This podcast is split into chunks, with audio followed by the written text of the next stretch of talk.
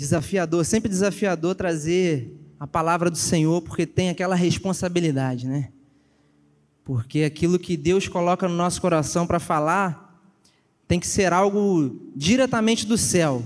Porque se for apenas conhecimento e filosofia humana, não produz o efeito que a palavra de Deus pode trazer. Então, querido, quero dizer para você que Deus tem algo preparado para você nessa noite.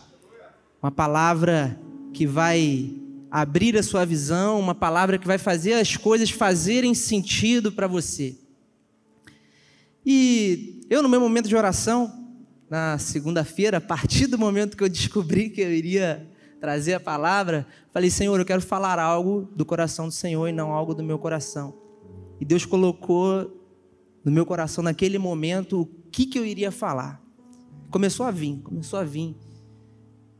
Eu quero falar de uma coisa que todo mundo enfrenta.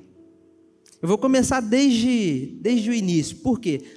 Eu, eu passei a minha infância na igreja, passei a adolescência na igreja, passei a minha juventude na igreja, ainda estou passando, mas eu estou entrando em uma outra fase, uma fase de jovem adulto, que até o meu filho nascer, eu me achava um jovenzinho normal. Agora que as noites de sono já estão mais escassas, não sei se dá para ver as olheiras aqui, com essas luzes aqui, dá para ver todas as imperfeições.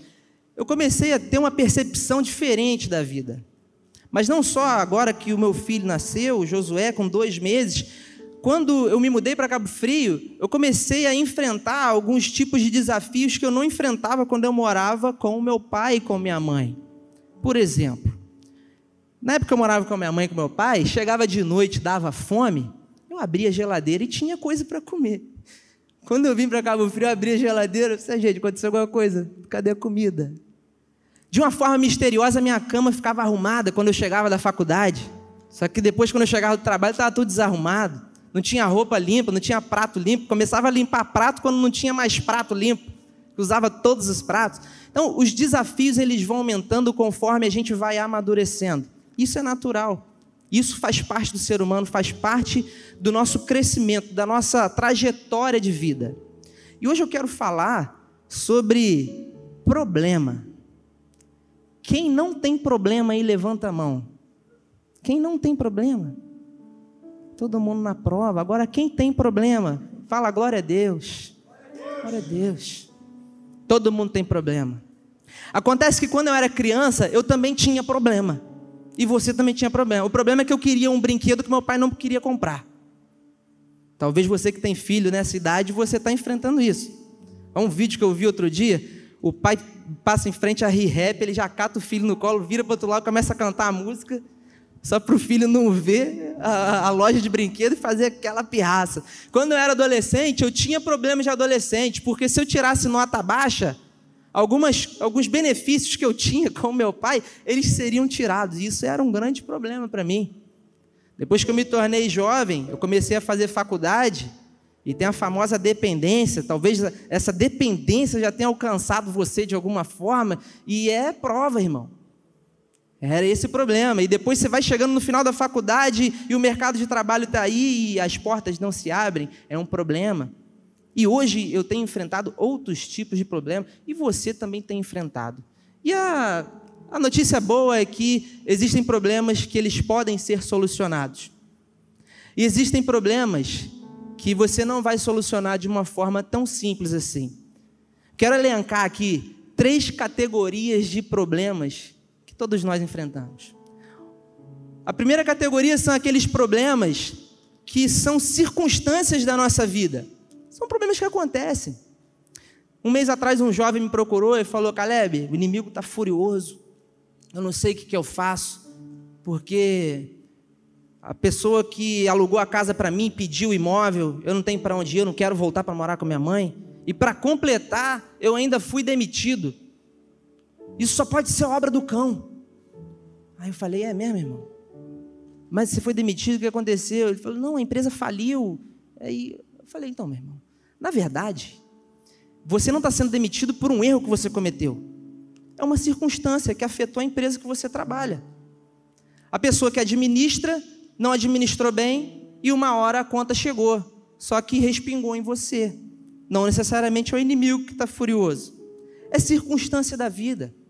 Quem nunca enfrentou uma doença, um resfriado, a gente passou por um período, a gente está num período pós-pandêmico, pandemia, algumas pessoas que você conhece não estão mais entre nós.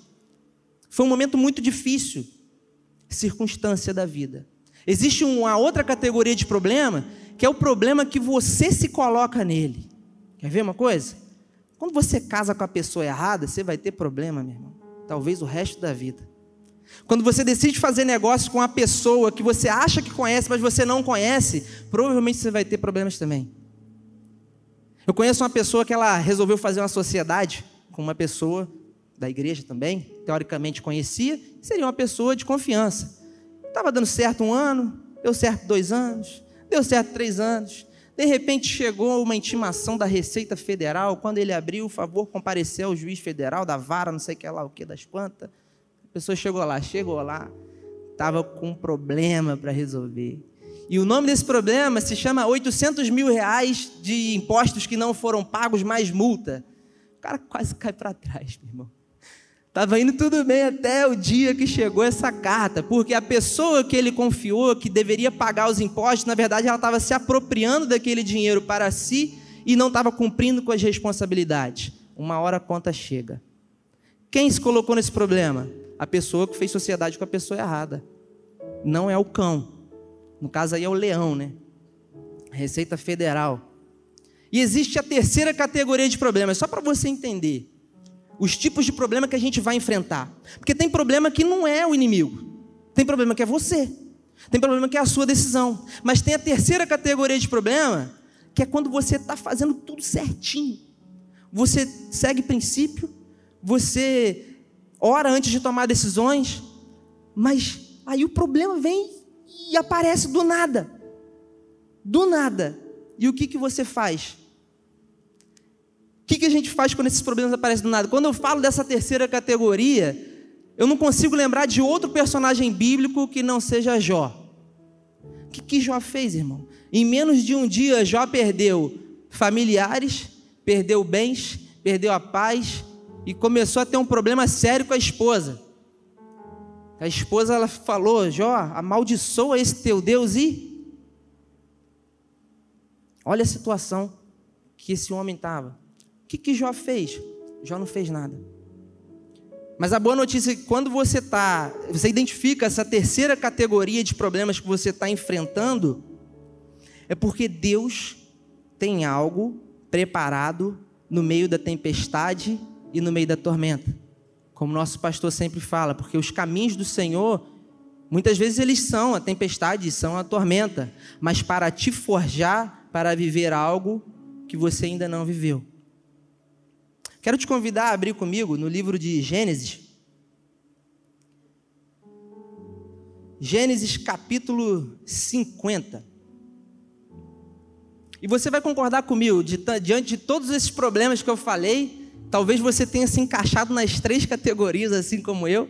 Tem problema que é circunstancial, você já enfrentou, tem problema de decisão errada que você tomou, e você talvez esteja enfrentando ou já enfrentou, e tem aquele problema que surgiu do nada, que não foi culpa sua, você não tem nada a ver com isso, mas Deus está nesse negócio, fica tranquilo. Porque quando esse tipo de problema aparece, o próprio Deus vai dar conta de te dar esclarecimento do que fazer no momento certo para que esse problema ele desapareça. Leia comigo, Gênesis capítulo 50, versículo 18. Diz assim: Logo em seguida chegaram seus próprios irmãos e, lançando-se aos seus pés, suplicaram: Eis-nos aqui como teus escravos. No entanto, José lhes assegurou: Não tenha qualquer receio, acaso estou eu no lugar de Deus? O mal que tinhas a intenção de me fazer, o desígnio de Deus o mudou em bem, a fim de cumprir o que se realiza hoje diante dos nossos olhos, salvar a vida de um povo numeroso. Agora, pois, não temais, eis que eu vos sustentarei, bem como a vossos filhos. E assim ele os tranquilizou e encorajou com palavras carinhosas, não sei como está na, amavelmente. Minha versão é um pouquinho diferente. Hoje eu quero falar, se eu pudesse intitular essa palavra hoje, eu intitularia como testado e aprovado. Sabe aquele selo do Imetro? Uma série de, de testes que são feitos para assegurar, ó, testado e aprovado. É um teste de segurança, é um teste de custo-benefício, vários tipos de testes. Acontece que para você viver o propósito que Deus tem para você na sua vida, todos, todos nós, sem exceção, nós seremos testados e aprovados ou reprovados. Em fase de teste. Às vezes você chega lá na C&A, você vai comprar uma roupa, não sei se você, como eu, você gosta de uma promoçãozinha de roupa, você chega lá, tem aquelas pessoas que estão em fase de teste, às vezes está com um colete diferente. Talvez você esteja diante de um problema que você está passando por uma fase de teste. Se você permanecer, você pode ser aprovado. José, ele foi um jovem, aos 17 anos, José, ele começou a ser perseguido pelos seus irmãos. Acontece que José, ele era o filho predileto de Jacó. Porque José, ele marcou o fim da esterilidade de Raquel, que era a esposa predileta de Jacó.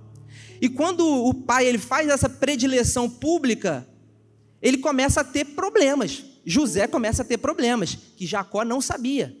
Porque nos bastidores tinha aquela perseguição com José de chegar ao ponto dos, dos próprios irmãos quererem matar José. Só que Rubem, o irmão mais velho, ele fala: Não, não vamos matar ele, vocês estão loucos. Até que alguém tem uma brilhante ideia de falar assim: Vamos jogar ele na cisterna. Joga ele na cisterna. Imagina o que está passando na cabeça de um jovem de 17 anos, um adolescente, que é jogado numa cisterna. E de repente eles pensam: não, vamos matar ele, vamos, vamos sujar aqui de, de sangue, e o pai vai achar que, que foi um acidente, até que então passa uma caravana de ismaelitas e eles decidem vender José como escravo e ele vai para o Egito. Então, de filho predileto, José vai como escravo traído pelos irmãos. E ele chega numa condição que ele precisa tomar uma decisão: ou eu me rendo, ou eu vou ser o melhor escravo que eu posso ser. Porque às vezes, mesmo que a injustiça ela pareça estar ganhando espaço na nossa vida, de alguma forma inexplicável, os propósitos de Deus eles estão sendo estabelecidos. José, talvez ele não, a Bíblia não declara que ele tinha convicção de que ele seria o segundo homem mais poderoso do Egito. A Bíblia não fala isso, porque seria inconcebível para José acreditar isso. Se alguém falasse com ele, de repente ele não acreditaria. Mas foi isso que aconteceu. Só que José estava numa situação. Ele tinha um problema. E ele não tinha quem pudesse recorrer a não ser o Senhor. Existem problemas que a gente se encontra em que não existe outra pessoa melhor para você recorrer que não seja o Senhor. A gente precisa ter a certeza de que Deus está com a gente. José, no capítulo 39, versículo 2, diz assim: Mas o Eterno estava com José e tudo dava certo. Mais à frente, no versículo 21 diz: Mas o Eterno, mesmo na prisão, ainda estava ao lado de José. José foi o melhor escravo que Potifar teve. E tudo dava certo, porque o Eterno era com José. Às vezes você não está no emprego ideal, a sua visão. Não, eu tenho potencial para ser mais eu tenho potencial para ser tal coisa. Não, mas eu tenho formação em tal área, mas eu não trabalho na área porque eu não tenho, eu não tive oportunidade ainda. Eu estou em tal área, mas ah, não gosto muito disso, meu irmão. Talvez esse seja um, uma, eh, seja uma situação de escravidão que você se encontra. Talvez na própria mente, mas seja o melhor escravo que você puder ser. Eu vou te dar um exemplo. Eu fui estagiário do Banco do Brasil, sou formado em administração. E eu vi que o Bibi está aqui, o Bibi trabalha em banco, ele vai me entender. Meu irmão, que lugar hostil é o tal do banco. Misericórdia. Até estagiário tem meta, eu achei que ia me safar disso. E ali, eu, eu era quase um escravo ali na, na agência do Banco do Brasil, lá de Valença. E eu pensei, duas coisas. É o estágio que eu preciso para cumpri uma carga horária na faculdade, mas eu também podia fazer essa carga horária de outra forma, sem trabalhar no banco. Mas eu passei por um teste, passei por, um, por uma entrevista e no meio de 10 pessoas eu fui aprovado. Eu pensei, poxa, Deus está nesse negócio. Então vamos tirar proveito daqui. Eles estão achando que estão tirando proveito de mim, mas eu vou tirar proveito deles. Porque eu quero que eles me explorem para que eu possa aprender coisas que eu não aprenderia se eu não tivesse aqui. Olha a mentalidade. Não estou querendo me gabar, não, mas acho que Deus me inspirou a pensar nisso, porque a primeira coisa que vem na tua mente, quando você está sendo explorado, você assim, pô, tá pensando o quê, cara? Eu nem ganho para isso. Eu sou só estagiário de pessoa jurídica, mas o pessoal de pessoa física me chamava toda hora. Eu pensei, não, posso aprender um pouquinho aqui, posso aprender um pouquinho ali. Eu comecei a aprender a lidar sob pressão. Eu comecei a aprender a lidar com prazos. Eu comecei a aprender a ser submisso às autoridades. Eu comecei a aprender a cumprir uma escala de horário. Eu tinha horário para entrar e tinha horário para sair. Eu fui chamado a atenção porque eu chegava muito cedo para organizar as coisas, para aprender mais. Eu fui chamado a atenção porque saía muito tarde. O gerente chegou para mim e disse: Cara, quatro horas, eu não quero ver você aqui, some daqui. E eu quero que você entre nessa agência só 11 horas. É o seu horário de entrar. O horário é de 11 às 16. E eu aproveitei esse tempo e deu certo, porque no último dia de estágio, fiquei lá dois anos, no último dia de estágio, o gerente pegou a palavra lá, fizeram uma, uma festinha lá e falou: Olha, hoje é um dia triste para a nossa agência, porque um dos melhores estagiários que já passou por aqui está indo embora. E vai vir outro que eu não sei se ele vai aprender no mesmo nível, mas a sensação que eu tenho é que quando fica bom, ele está saindo. E agora a gente chega num ponto que a gente não sabe como vai ser o nosso trabalho, porque ele facilitava muito o nosso trabalho. O nosso trabalho está ficando mais difícil a partir de amanhã, porque amanhã ele não está mais aqui. E ali eu pensei, poxa, minha, meu objetivo não era esse elogio, mas isso só contribui para o pensamento que eu tinha no início. Eu queria aprender mais. E nesse querer aprender mais, eu me tornei um, um dos melhores sem, sem ter ambição por isso. Eu tenho certeza que José, ele estava na mesma situação. Ele queria ser o melhor, para extrair o melhor, porque ele provavelmente pensou: se Deus permitiu estar aqui como escravo, é para eu aprender alguma coisa que eu ainda não sei, mas para viver um propósito que eu ainda não estou vivendo. Você pode dizer amém? Em Salmos 139, versículo 8, Davi diz: Se suba aos céus, lá estás. Se desça ao mundo dos mortos, lá estás também. Se eu tomar as asas do amanhecer, se habitar do outro lado do oceano, mesmo ali a tua mão me guiará e a tua força me sustentará. Davi está dizendo aqui: se tiver tudo bem comigo no mais alto céu, não tem perseguição, está tudo bem, está tudo em paz, não falta recurso, o Senhor está comigo. Mas se eu tiver quase descendo a sepultura, as pessoas me perseguindo, tudo dando errado, os três tipos de problemas estão na minha vida. O Senhor também está comigo. A sua mão me sustenta. A percepção de um servo de Deus quando está diante de um problema muda toda a história. A sua percepção é, deve ser, não existe problema grande o suficiente capaz de impedir um Deus maior do que qualquer problema que pode existir. Porque Deus ele é maior que qualquer problema, meu irmão. Existem problemas que a gente vai sofrer um pouquinho porque a gente se colocou nele. Tem algumas consequências. O meu filho tem dois anos, dois, dois meses, né? Vai fazer dois anos algum dia. Tem dois meses. Aí outro dia ele dormiu, quando dorme é uma alegria na casa, a paz reina. Só que não dura muito tempo, a gente nunca sabe, é uma bomba relógio. Aí a gente botou no quarto, de repente, começou. Aí eu, deixa que eu vou. Aí eu fui lá, fiquei lá da porta. Aí ele estava lá se mexendo, se debatendo, mexendo, mexendo, mexendo. Aí ele começou a chorar. Aí eu, eu não fui, não, eu fiquei olhando, vamos ver até onde que vai esse choro. Aí chorou, chorou, chorou, chorou. Aí minha esposa, tá tudo bem? Eu falei, tá, não, tô, tô vendo aqui, tô na distância segura, tá tudo bem. Vamos ver até onde vai. E de repente ele parou de chorar e ficou olhando pro teto. Aí olhou pro outro lado. Aí olhou. Aí esboçou mais um chorinho, aí ficou calmo. Aí, de repente, ele desandou a chorar, não parava nunca mais. Aí eu fui, fui acudir ele. Só que naquele momento que eu estava observando meu filho, eu pensei, gente, Deus ele faz isso com a gente. Em alguns momentos que a gente está esperneando, a gente está desesperado, a gente não sabe o que fazer, você está pedindo, Senhor, fala comigo, mas Deus não fala nada, Deus não manda nenhum profeta lá, ó, Deus mandou te falar. Nada. Tem hora que você se sente ignorado por Deus, essa é a verdade. Mas às vezes são nesses momentos que você é forçado a tomar uma decisão, é forçado a fazer alguma coisa. Porque Deus está elevando o nível. Deus está fazendo você amadurecer para você viver algo diferente, para você viver algo que você ainda não viveu. Só que Deus ele está olhando para você. Deus ele está numa distância segura de você. De chegar ao ponto de você estiver quase morrendo, de repente Deus ele vai até lá, não, isso aqui não, isso aqui é meu. Fazia parte do, pro, do projeto. Ele tem que amadurecer. Porque vai ter momentos que você vai chorar e ninguém vai te acudir. Você vai ter que levantar, erguer a cabeça e resolver. Tem problema que só resolve assim mesmo. Você ficar chorando não vai resolver. Nós temos que buscar forças no esconderijo do Altíssimo, na sombra do Onipotente. É para esse lugar que nós precisamos correr quando os problemas vêm e a gente não sabe o que fazer. A gente precisa dar o nosso melhor aonde a gente estiver. Seja num, num, numa prisão, seja como escravo, ou seja na corte do Egito como o segundo mais poderoso do Egito.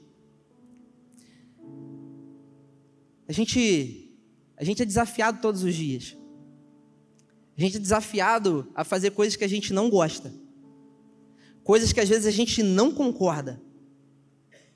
Mas se não quebra princípios, dê o seu melhor. Faça o seu melhor. Assim como José fez.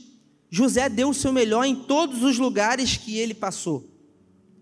E nesse dar o melhor de José, permitiu que ele fosse forjado para viver um propósito que nem passava pela cabeça dele. Hoje a gente tem um, presidente da República.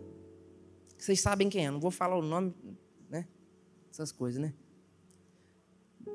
E ele, talvez na minha idade, se chegassem para ele e falassem: ah, você vai ser presidente da República quando você fizer tantos anos.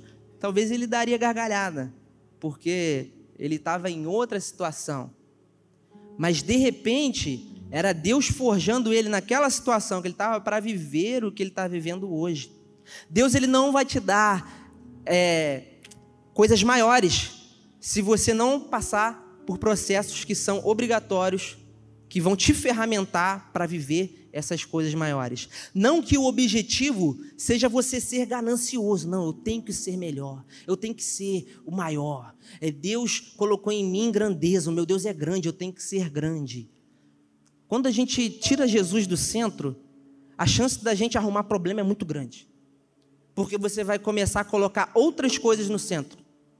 Talvez você coloque o seu trabalho no centro. Talvez você coloque riqueza no centro.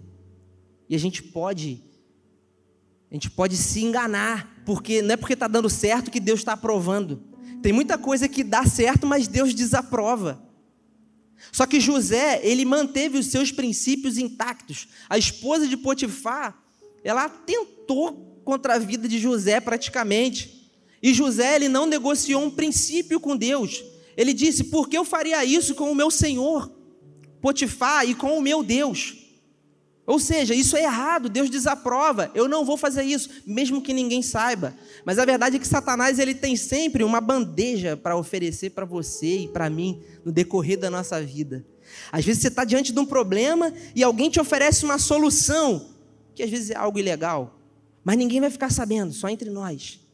Mas para mim, se Deus sabe, pô, já é o suficiente para não fazer. E ali você está dando um tapa de luva no inimigo que te ofereceu um banquete. E foi assim com José, porque muitas vezes você vai fazer o certo, e por você ter feito o certo, você vai parar numa prisão. E o desafio aqui é você acreditar: eu poderia não estar aqui na prisão, mas eu fiz o certo. E se o certo me trouxe até aqui, é porque esse tipo de problema está elencado naquela terceira categoria que o Caleb falou na quinta do avivamento. É aquele problema que eu estou fazendo tudo certo e teoricamente está dando errado. Mas quando os nossos planos às vezes dão errado, a gente está fazendo certo, é porque os planos de Deus estão dando certo. Porque muitas vezes viver o plano de Deus envolve em a gente frustrar o nosso plano.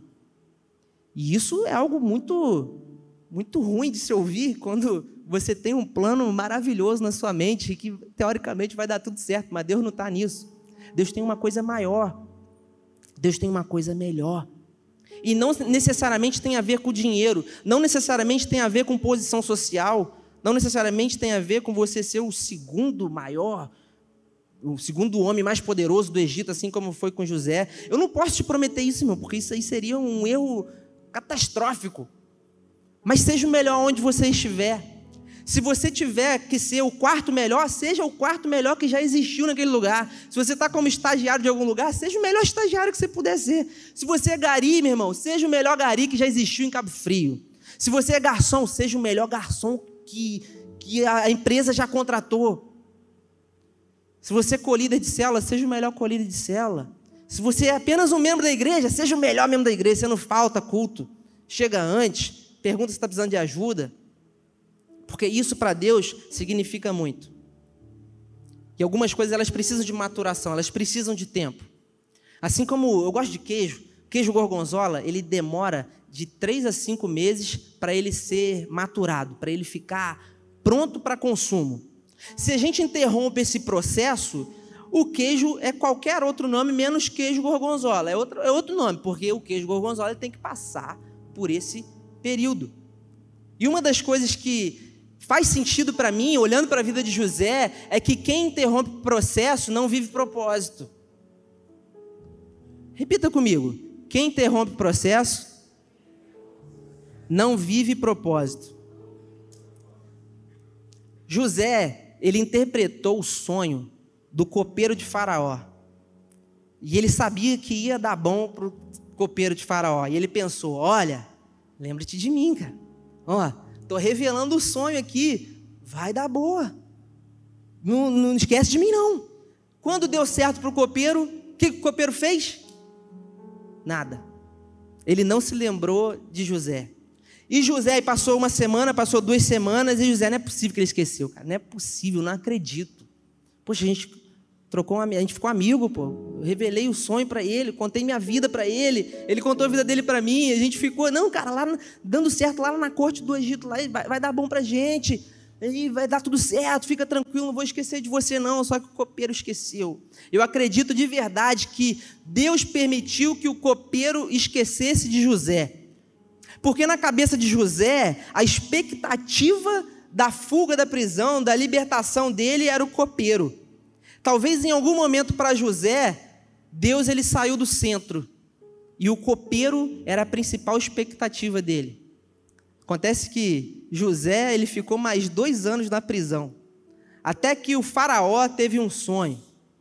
Você deve conhecer esse sonho das vacas magras, das vacas gordas, e ele não conseguia entender, e chamou todo mundo lá, os mais sábios do Egito, ninguém conseguiu interpretar. Então, de repente, o copeiro faraó, você estava falando aí, eu estava aqui ouvindo, sem querer me intrometer. É, quando eu estava preso, você lembra? Aquela injustiça que aconteceu, o padeiro e tal. Então, teve um cara lá que ele, que ele traduziu o sonho certinho aconteceu exatamente o que eu estou vivendo hoje. E o engraçado é que ele falou para não esquecer dele, eu esqueci. Faraó, então vai lá, busca esse cara. Chama ele. E chamou José, José interpretou o sonho. E aconteceu o que aconteceu. E Faraó colocou José para ser o responsável pela administração do Egito. Só que acontece que, antes de José receber essa, essa função, ele já tinha sido o melhor na casa de Potifar, ele já tinha sido o melhor carcereiro. Gente, você ser o melhor, o melhor prisioneiro, até você ser o chefe dos prisioneiros. Olha que loucura! Só que José, ele entendia dessa forma. Então, começa a fazer sentido que a trajetória de José, mesmo que seja marcada por injustiças, em algum momento lá na frente, Deus fez cooperar para o bem. Assim como Paulo fala que todas as coisas cooperam para o bem daqueles que amam a Deus. Não necessariamente cooperam para o seu e o meu conforto, que a gente confunde. Não está confortável, mas está cooperando. Pensa assim, meu irmão. Não está confortável, estou cheio de problema, mas eu não sei explicar, de alguma forma está cooperando. E José, ele foi o segundo mais poderoso do Egito. Deus às vezes faz algumas coisas que não faz sentido para a gente naquele momento, porque a visão de Deus ela vai além do que os nossos olhos podem ver. E acontece que José, ele poderia até ter dito assim: se, se o ruim ou o péssimo não tivesse acontecido, o, o extraordinário não seria possível. Porque se ele não tivesse sido traído pelos irmãos, tivesse sido vendido como escravo, tivesse sido injustiçado enquanto ele se esforçou para ser o melhor escravo, ter sido preso, ter sido esquecido pelo copeiro, mas Deus não se esqueceu de José, porque Deus era com José. Porque José colocava Deus no centro de tudo.